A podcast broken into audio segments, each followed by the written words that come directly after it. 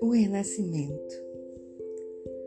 Quando falamos de vida e de morte, sempre acreditamos que esse ciclo não finda, que há algo para além da nossa imaginação, da nossa crença, dos nossos sonhos, dos nossos ansejos.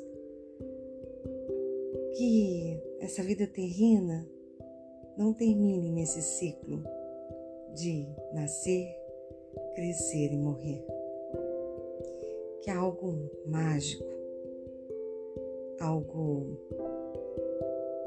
que nos leva a entender verdadeiro sentido de viver, de plantar e colher, de sobreviver, muitas vezes. Certa vez eu, eu gravei um áudio aqui falando de como as pessoas estão esquecendo de viver, estão sobrevivendo. E não viver, não sentir, não sonhar, não aproveitar os nossos dias, o nosso presente, é algo fundamental para sermos felizes. Todos nós somos seres medrosos.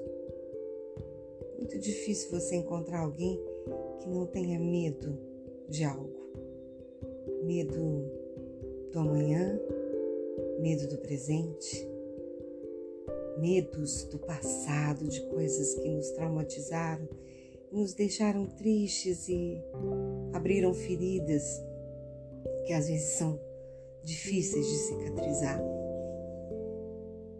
Todo fim de ano é a mesma coisa. As festas natalinas, os anseios para um ano melhor, para um dia melhor, para um amanhã melhor. Mas como está o seu dia hoje? O que você tem feito para você hoje? O que você tem realizado hoje? Você tem sonhado? Você tem tido mais pesadelos? Você tem escrito a sua história? Aos 40 anos, quando me tornei escritora, publicando um livro de verdade, podendo falar, sou uma escritora, eu me questionei por que, que eu levei tantos anos, já que eu escrevo desde pequena, a publicar um, um livro. É porque a gente esquece dos nossos sonhos. A gente acha que não vai conseguir, que é bobagem, que é mera mera vontade, que esse sonho é individual, que as pessoas não vão compreender. E com livro é assim, viu? Eu não vou mentir para vocês. Quantas vezes eu ouvi alguém dizer assim: "Mais um livro?" Mas com tom de crítica.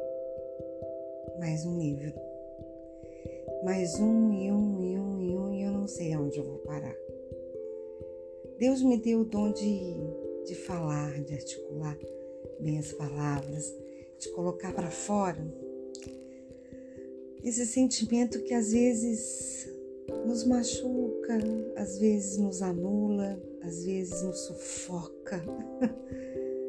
e se não fosse os artistas, os cantores, compositores, pintores, dançarinos, bailarinos, escritores, poetas, cronistas,